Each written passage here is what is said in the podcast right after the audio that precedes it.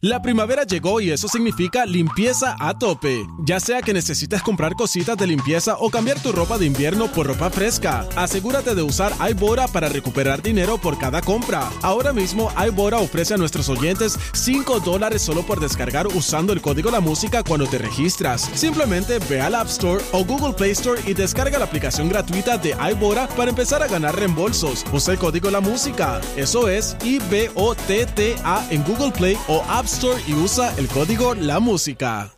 La primavera llegó y eso significa limpieza a tope. Ya sea que necesites comprar cositas de limpieza o cambiar tu ropa de invierno por ropa fresca, asegúrate de usar iBora para recuperar dinero por cada compra. Ahora mismo iBora ofrece a nuestros oyentes 5 dólares solo por descargar usando el código La Música cuando te registras. Simplemente ve al App Store o Google Play Store y descarga la aplicación gratuita de iBora para empezar a ganar reembolsos. Usa el código La Música. Eso es I-B-O-T-T-A en Google Play o App Y usa el código La Música. Ya comenzó el programa con más crecimiento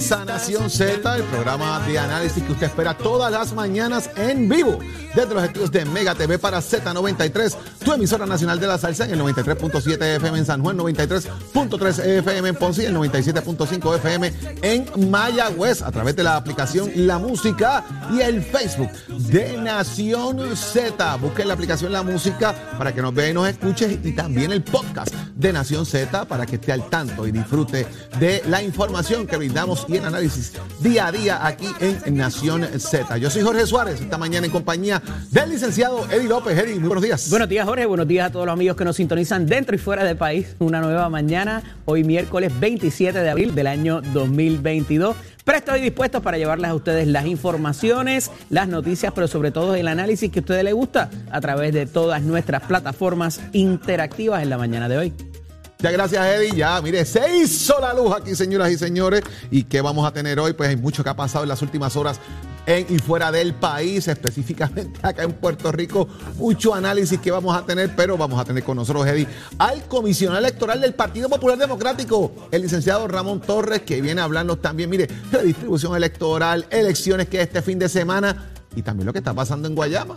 Vamos a tener con nosotros en nuestro panel de los miércoles al representante eh, eh, Jorge Navarro Suárez y la ex representante Sonia Pacheco Irigoyen. Vamos a hablar de las cosas que están pasando allá en Guayama y también del presupuesto del país que tiene que ser presentado y enmendado para el próximo lunes, Jorge. ¿Qué pasó ayer en la conferencia legislativa del Partido Popular Democrático? Si hubo fuegos artificiales o no, eso nos va a contar aquí el representante Luis Raúl Torres, que siempre y usted sabe que estaba en candela con el tema de la redistribución electoral. Y también vamos a tener, como siempre, a nuestro compañero Leo Aldrich de frente al país. O no se despegue de su televisor, de la radio, de las aplicaciones digitales que Nación Z acaba de comenzar. Ya vamos directo a las portadas. No sin antes saludar a Carmen Lebrón, eh, a Carmen Torres, José Acosta, que ya están conectados en Facebook, entre otros seguidores que se cuentan tempranito para escuchar el análisis de Nación Z.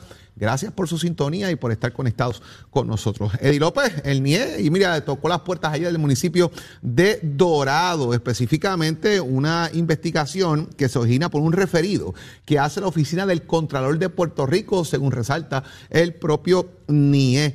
Eh, obviamente el alcalde Carlos López rechaza de inmediato de que esto tenga que ver directa o indirectamente eh, con él, que esto se trata de un proceso eh, de compras. Esto va atado a un proceso administrativo que ya fue contestado por parte del municipio y que a esos fines es una compañía externa. Un proceso tradicional que tiene que hacerse como parte de todos los procesos y señalamientos que se hacen en los municipios y según el alcalde, el municipio y los empleados están colaborando con todo esto para aclarar eh, cualquier señalamiento que bien tengan que hacer con esta compañía como él dice, externa al municipio, pero obviamente pues el NIE, el Contralor, está en los municipios, como pasó la semana pasada en Caguas con autos referidos que hizo el alcalde y otros municipios que también está investigando el Departamento de Justicia. Está bien interesante el asunto del timing, Jorge, porque eh, ambos alcaldes en un momento dado hacen expresiones que pudieran ir contra su propio partido o contra miembros de su propio partido y lo próximo es este tipo de eh, show of force, ¿verdad? Eh, que a mi juicio es innecesario porque si se está cooperando, si el flujo de información está discurriendo, ¿por qué meterse allí y crear toda esta vorágine de que pareciera de que no hay cooperación y que ya están eh, prestos a tomar otro tipo de acercamiento a lo que está pasando en el municipio, entonces pues levanta esa sospecha porque pues evidentemente ya eh, levanta otro tipo de bandera eh, en cómo se están dando los procesos y se, se habló ayer hasta de un proceso rutinario. Eh, que, pero no necesariamente es lo que estamos acostumbrados a ver, ¿verdad? Pero ciertamente es el intercambio eh, que debe fluir entre la oficina del Contralor, entre el Departamento de Justicia y entre otros brazos operativos del sistema para eh, dejar en claro algún tipo de investigación y es una investigación preliminar, porque aquí no hay como tal unos señalamientos, eh, quizás hay unas cosas que no están claras y se pide ese documento como se hacen miles de requerimientos de información, inclusive por parte de eh, lo que es los cuerpos legislativos. Entonces me parece que es innecesario y pudiera arrojar una sombra y tocar una campana, como dice el americano, eh, que después no puedes ¿verdad? dejar de, de, ese sonido, llevarte ese sonido, cuando se trata de una mera intercambio de información entre las autoridades y que en el pasado, en el pasado cercano, hemos estado acostumbrados a que no quede nada. Comenzaron las pistas ayer, Eddie, precisamente del proyecto 693, eh, eh, que están relacionados precisamente al tema de la regulación del aborto o qué va a pasar con este tema sobre las 22 semanas. Y ayer pues se dio en la vista una, interacción bien interesante, y es que eh, las personas que fueron a deponer hablaban de su testimonio de vida con relación a cómo ellos manejaron pues la vida de sus niños, eh, de sus bebés, cómo ellos eh, establecieron los puntos referentes a los hechos. Y la reacción de muchos legisladores es que es empático, que son testimonios de amor, que está bien chévere lo que están planteando, que están de acuerdo, pero que eso no tenía que ver ni con el proyecto, ni con la ley. Jorge, esto fue un libreto preconcebido desde el principio hasta el final por la presidenta de la comisión eh, y obviamente senadora del proyecto Dignidad, porque eh, todos los listados de personas que allí depusieron tenían que ver con eh, favorecer la medida o algún tipo de versión de la medida eh, de acuerdo a lo que hemos visto en otras jurisdicciones de los Estados Unidos. Y digo hasta el final, porque inclusive las palabras de la senadora al final de la vista, eh, todo parecía como que hasta se lo habían escrito y lo estaba leyendo. Entonces, eh, si vamos a ser justos, pues tráete unos de un lado y otros de otro. Pero allí lo que pareció, o sea, fue que ya todo estaba montado, voy a traer a los míos para defender el proyecto. Y eso no le hace bien al proceso legislativo y mucho menos a lo que se está tratando de hacer, que es mejorar la medida de alguna manera si es que va a pasar. Entonces eh, queda frustrada la intención de la legisladora, por más eh, eh, loable que pudiera ser su propósito, y me parece que le hace daño al proceso legislativo inclusive. Interesante, porque eh, ¿en qué va a terminar esto, verdad? Eh, es la primera, vendrán también eh, los que van a solicitar posiciones, no necesariamente a favor de la medida, y cómo se va a ir tramitando esto. Pero ayer también se reunió el Partido Popular Democrático, la conferencia legislativa, que no estuvo exenta de, situaciones complicadas o de dimes y diretes, en el sentido de, que estaban entrando allí a la conferencia legislativa, pues se veía las actitudes que llevaban algunos legisladores. Por ejemplo, el representante Tito Furquet entró con una bolsa de popcorn. Eh, yo creo que eso incluso eh, es hasta una mofa a lo que está haciendo, ¿verdad? Con todo el respeto al representante, eh, a su propio partido y a lo que está haciendo, porque si van a discutir en asuntos internos del partido, ¿Cuál es el uso de levantar la mofa quizás de una bolsa de popcorn, de esto va a ser divertido? Me parece que los asuntos de los partidos internamente son asuntos serios que cada quien tiene que manejarlo. Tatito Hernández de inmediato le mandó un, un fragonazo inmediato a José Luis Dalmao. En la Cámara hacemos las cosas bien, las hacemos diligentes, las cosas funcionan. Y parece que no hay buena comunicación entre senadores, no necesariamente José Luis Dalmao, y Rafael Tatito Hernández, porque en días recientes parece que la cosa no ha andado muy bien y hay mucha medida aguantada en la Cámara, según dicen los senadores, de ellos, y esto lo dijo precisamente la vicepresidenta del Senado de Puerto Rico, que hay unas medidas que ella está esperando que se atiendan en la Cámara, eh, no ha sido así, y que también ella va a preguntar qué está pasando con eso. Pero eso a las 8 de la noche es que empezó el debate sobre la redistribución electoral y parece que ahí fue que prendieron los fuegos artificiales. Bueno, un poco para ponerlo en contexto, Jorge, falta una pieza interesante que es un pronunciamiento, una expresión del presidente del partido y presidente del Senado de un llamado al cese y desista de cualquier tiroteo o cualquier expresión derogatoria entre compañeros de partido y que ahora sí él iba a activar el reglamento, el reglamento y lo iba a hacer valer de eh, alguno de los miembros eh, incidir eh, negativamente contra otro del mismo partido de la colectividad. A esos efectos, el presidente de la Cámara hace un pronunciamiento seguido, renglón seguido, diciendo, oye, pero es que si vas a hacer eso, debiste haberlo hecho hace dos semanas, un mes, no ahora, ya ha pasado demasiado, ya hay gente desangrándose, es la expresión que utiliza con los cuchillazos que se han dado, eh, siendo, ¿verdad?, eh, eh, víctima o, parte de este tipo de situación, con lo que está pasando con el alcalde de Arecibo, con el alcalde de Dorado y otros también que han participado en este tipo de suceso lamentable en la última semana.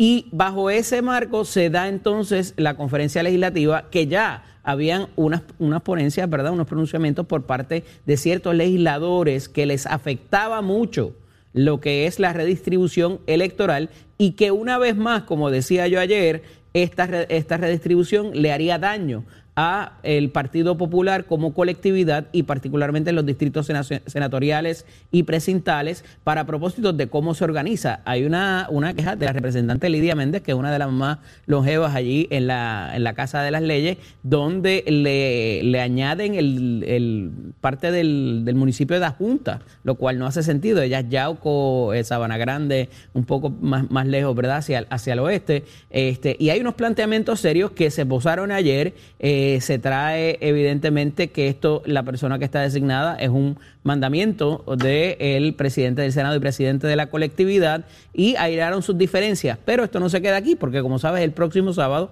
es entonces, eh, ayer fue la conferencia legislativa, pero entonces el próximo sábado es la Junta de Gobierno. Y fíjate, escuché unas expresiones, ya para culminar, del representante Jesús Santa Rodríguez, eh, que me parece que son, eh, hay que llevarlas e internalizarlas dentro del seno del partido. Estoy seguro que las hizo ayer en la conferencia legislativa. Y se trata de que estos, estos estas entidades de, subentidades dentro del partido tienen que reunirse con más frecuencia y mejorar la comunicación entre ellos para que hayan unos designios claros y nadie se salga del redil en ese sentido. Si es un asunto programático, por aquí es que va el partido. Si es uno no, pues entonces tienes el espacio para votar tu conciencia. Pero mientras esa comunicación fluya, es más fácil definir las líneas y que nadie le dispare al otro por una acción u otra de lo que piensen o lo que hagan.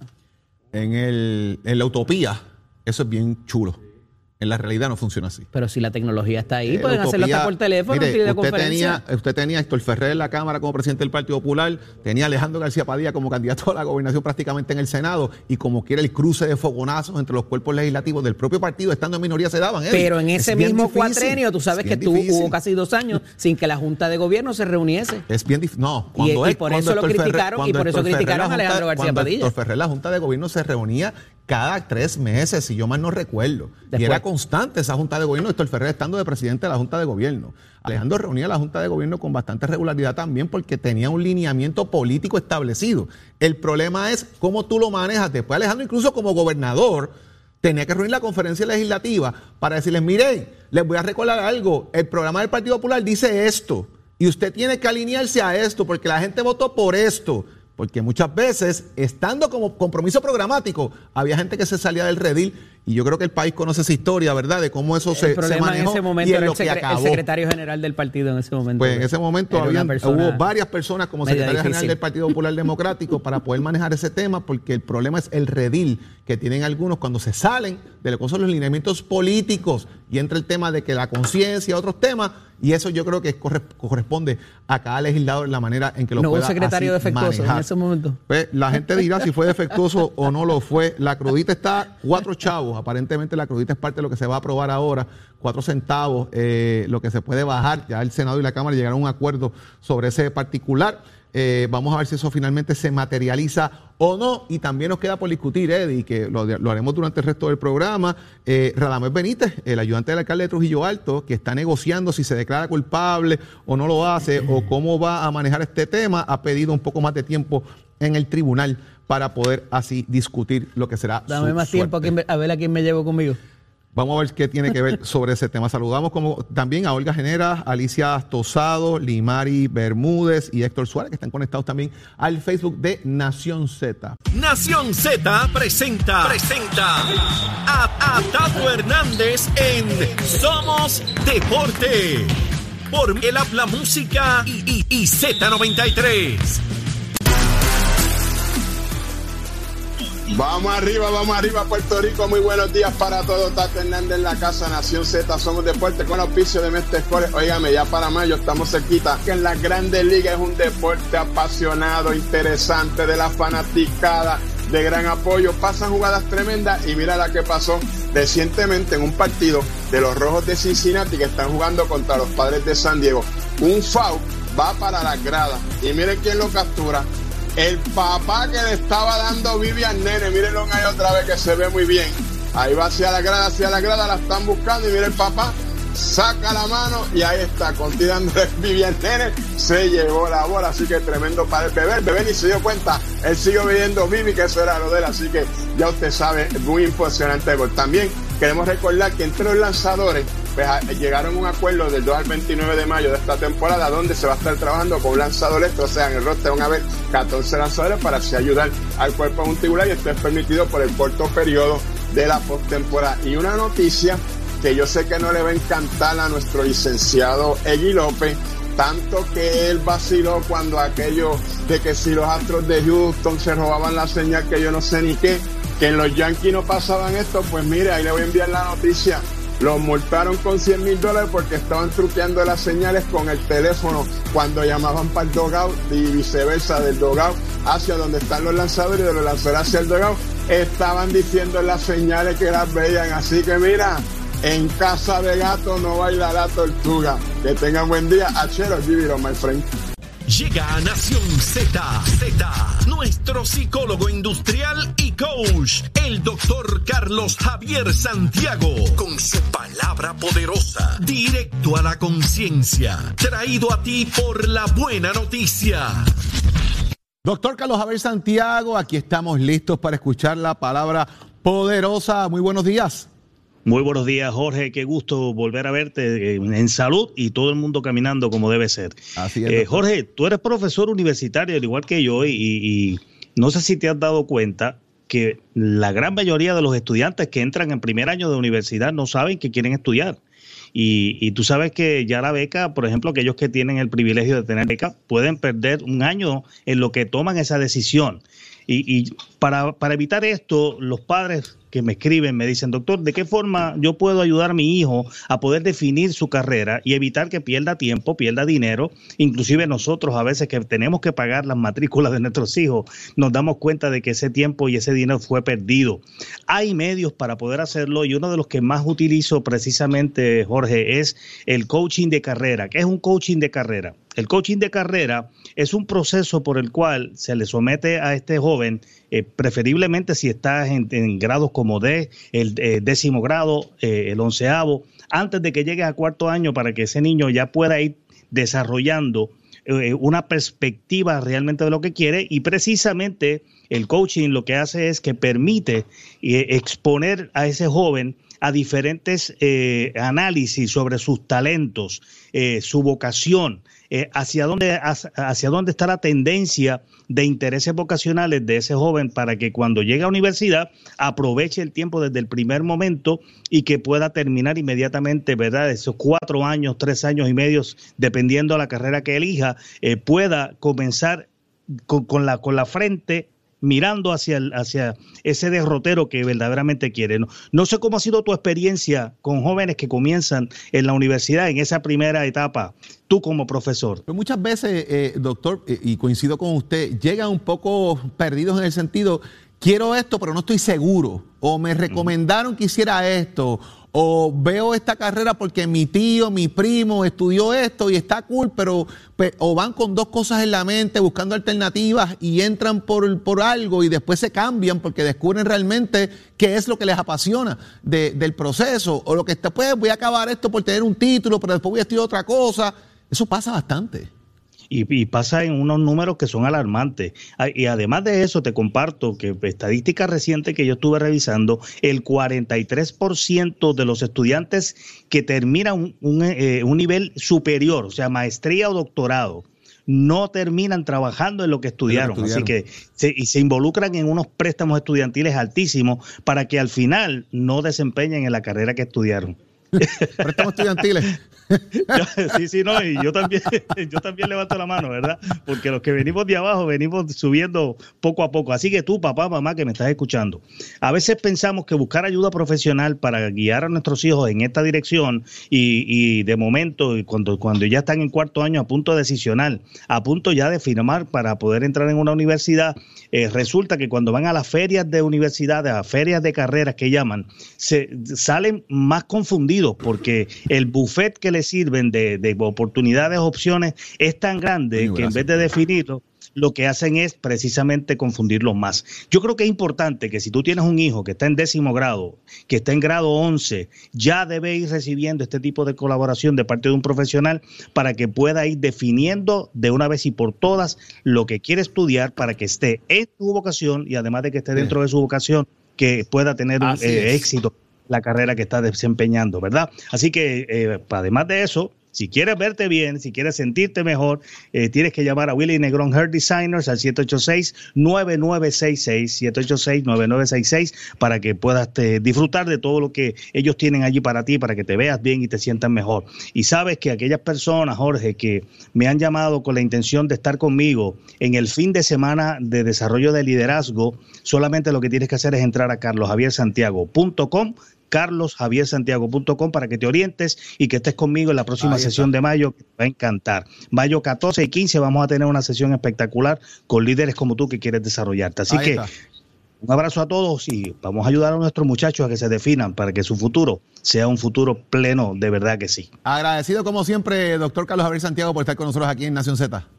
Claro que sí, bendiciones. Mis amigos, no se retire. Mire, ya viene por ahí el análisis del día con Sonia Pacheco y Georgie Navarro. Quédese conectado para que escuche el análisis que traen. Como ustedes saben, ese debate candente que siempre proporcionan aquí Georgie Navarro y Sonia Pacheco. También viene Ramón Torres, viene Luis Raúl Torres, viene Leo Aldrich. Programazo para ustedes aquí en Nación Z. Quédese conectado. Llévatelo, chero.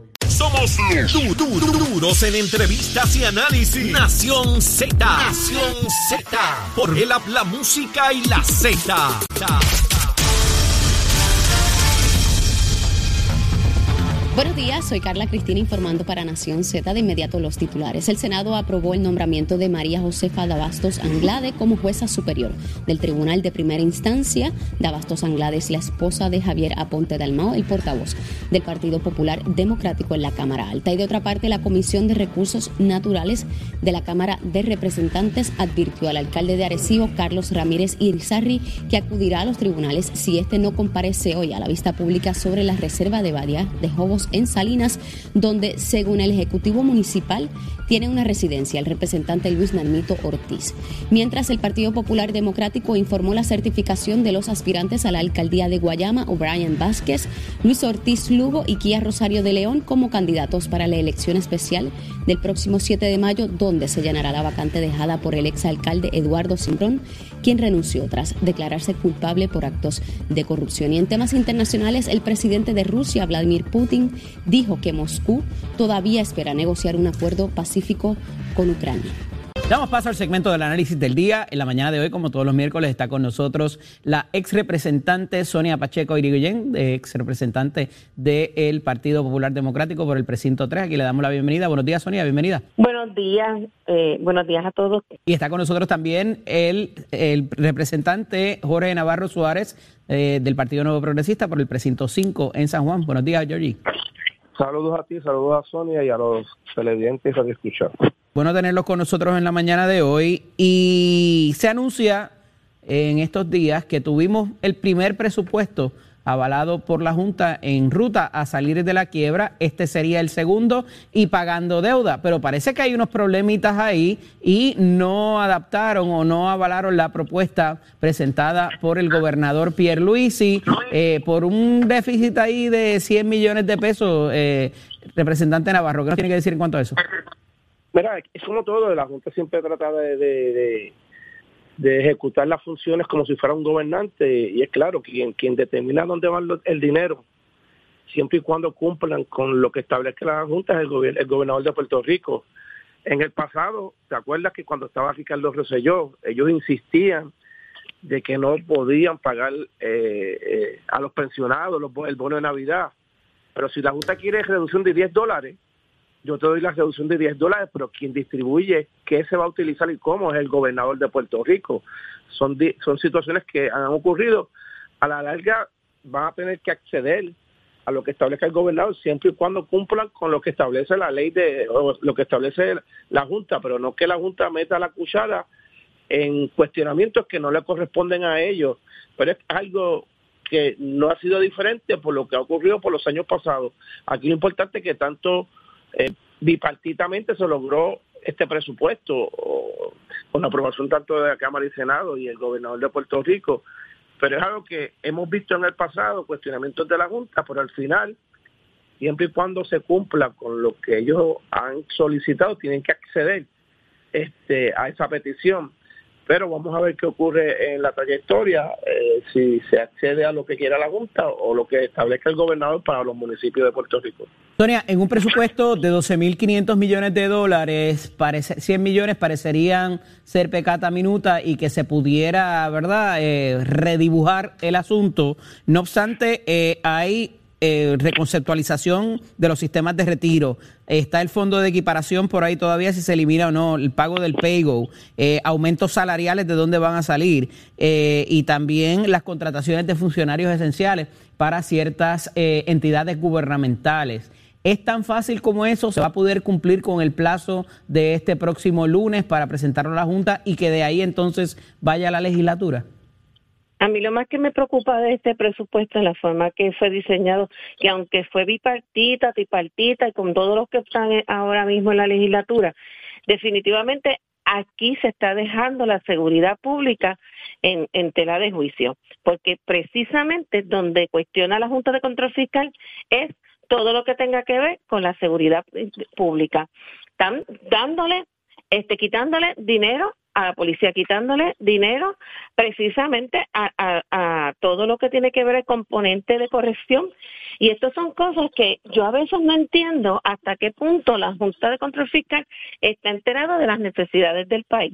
Yo creo que si está confeccionado por primera vez con, con una decisión que, que por lo menos en algún momento se pone de acuerdo todo el mundo, ellos no deberían de estar tratando de seguir quitando dinero, pero también vemos en, que en el informe dice que el que ellos entienden que se inflaron unas partidas que ya estaban eh, otorgadas los fondos en otras áreas. Así que yo lo que creo es que hay que seguir eh, pidiendo y exigiendo a la Junta de Control Fiscal porque nosotros no podemos estar bajo el mando de una institución que espero pronto se lo pueda ir de este país y que no podemos olvidar el gobernador está tomando el caldo de la sopa que él mismo creó, porque como todo el mundo sabe, esto no es que fue Alejandro García Padilla como todo el mundo cree, quien trajo la Junta de Control Fiscal a este país también era el comisionado residente.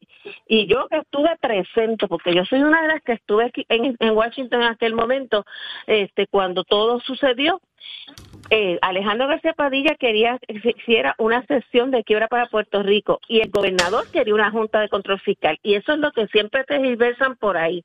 Realmente que todo lo que ha detenido la junta de control fiscal tiene que ver con el gobernador porque el gobernador es parte de eso, que se que se ajuste, que luche todo lo que tenga que luchar, porque la seguridad del país está en juego. Y mire que estamos con un alza de criminalidad increíble, estamos con una cantidad de crímenes que no se había visto en tan pocos meses. Todavía es que terminamos el año con el triple de los asesinatos del año pasado. Y Dios quiere y la Virgen que no sea así.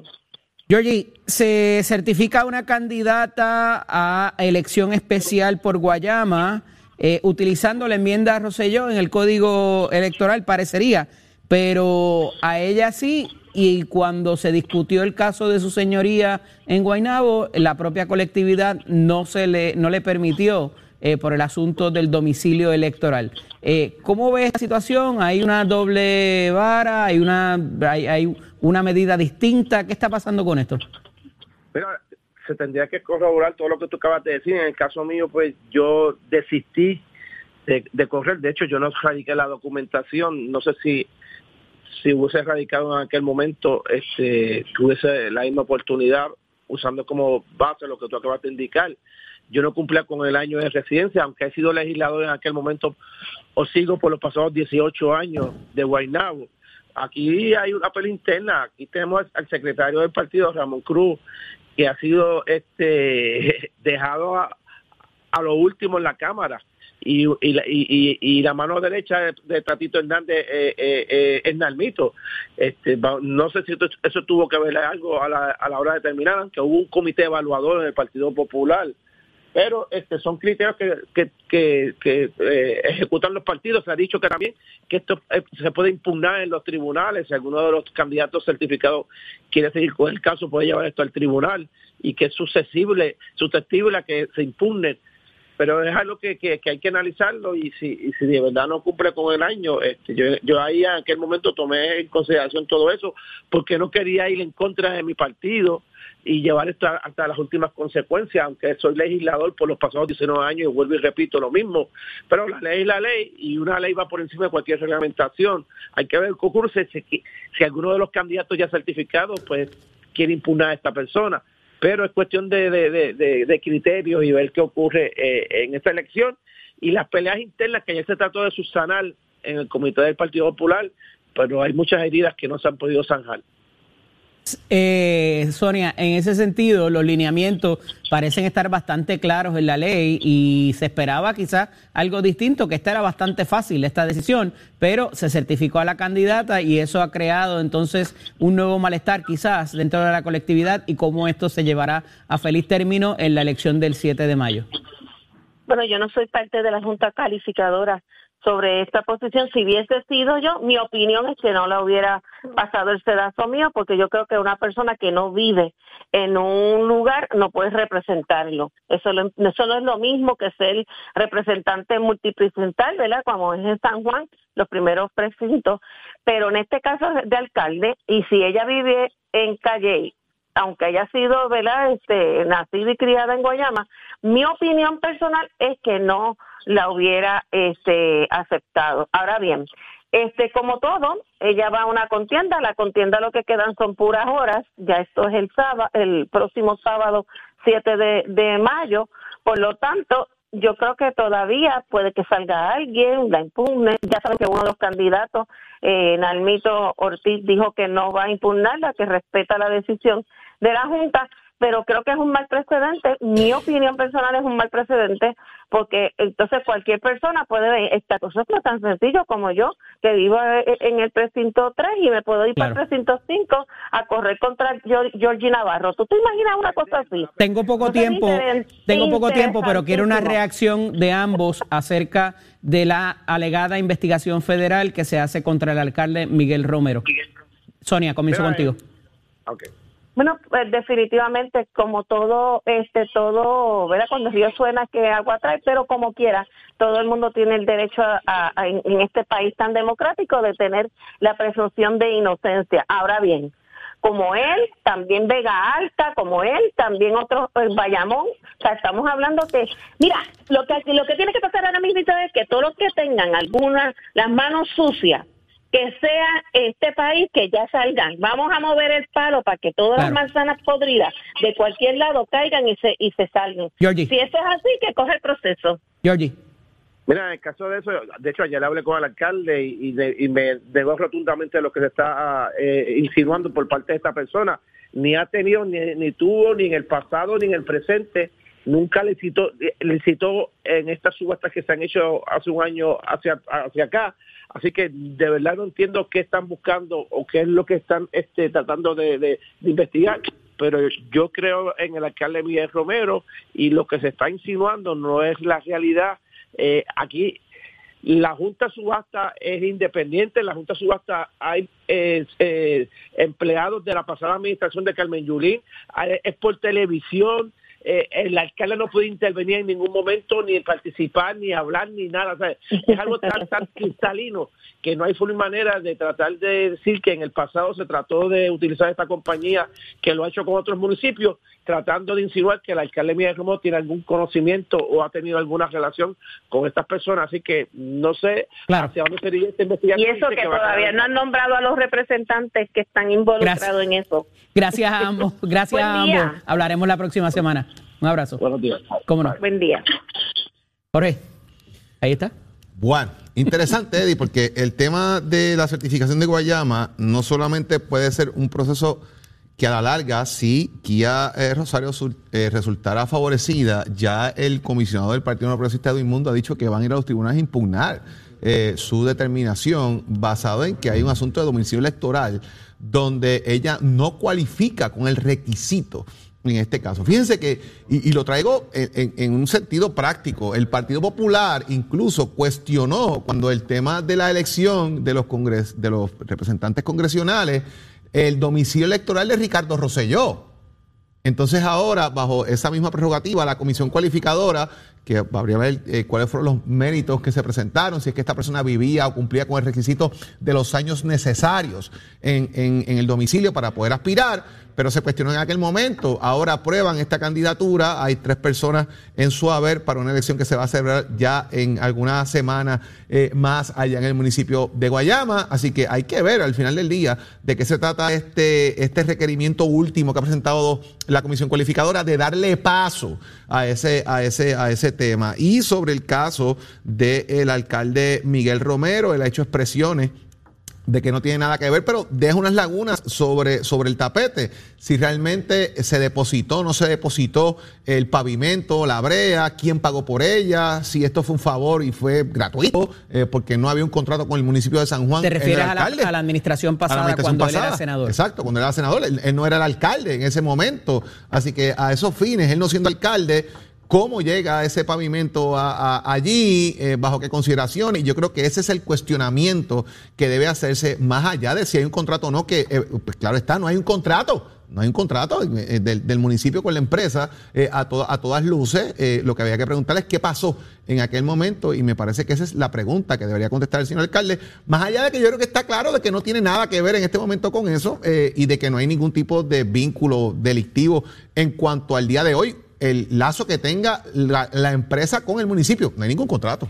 Ese es el, esa es la, médula del asunto para que se perfeccione de alguna manera eh, lo que se conoce en la eh, jurisdicción federal como el overt act, el, acto que tiene que cometer el funcionario público que tiene que ser más allá de un normal o fuera de sus ejecutorias para que de esa manera se active lo que es eh, el, mecanismo, ¿verdad?, de, de, fiscalía y demás. En el caso de la precandidata por Guayama, en esa comisión, nos decía el, ayer el, secretario general del Partido Popular Democrático, hay gente, o sea, allí tú tienes a, dos ex jueces, tienes a Pierre Biboni, tienes a Rafi Flores, tienes una gente que es de, ¿verdad? No son sonsos, son gente con conocimiento. Y si está tan claro el hecho del domicilio, no la hubiesen certificado. Ahí hay información, me parece a mí, y hablaremos ahorita con el comisionado electoral, que todavía desconocemos para propósitos de que sea claro si ella está domiciliada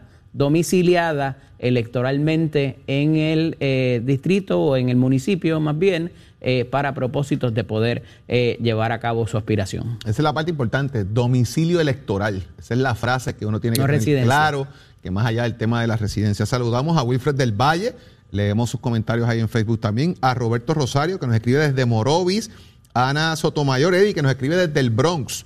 También Héctor Estela y Damaris López, que están ahí conectados a Nación Z a través del Facebook de Nación Z. Gracias por estar con nosotros, gracias por sus comentarios, que los leemos y los hacemos parte de eh, la discusión que tenemos acá eh, día a día con ustedes. Vamos a ver qué está ocurriendo ahora en el mundo deportivo, señoras y señores. Por ahí anda Tato Hernández. Porque somos deporte. Nación Z presenta, presenta a, a Tato Hernández en Somos Deporte por el habla música y, y, y Z93. Buenos días Puerto Rico, muy buenos días Puerto Rico, Tato Hernández en la casa, Nación Z, somos deportes. Vámonos con el béisbol para el béisbol doble A. Este fin de semana, del viernes 29, sábado 30 y domingo 1 de mayo, la Liga de Béisbol de Puerto Rico le dedica este fin de semana completo al Astro Borico y quien en vida fuera Roberto Clemente Walker. Para recordar, cuando estuvo de dirigente con los en 1952 con los, participando con los moros de Junco y en el 1972 fue el dirigente de la Selección Nacional de Puerto Rico en la Copa Mundial, lamentablemente año de su partida.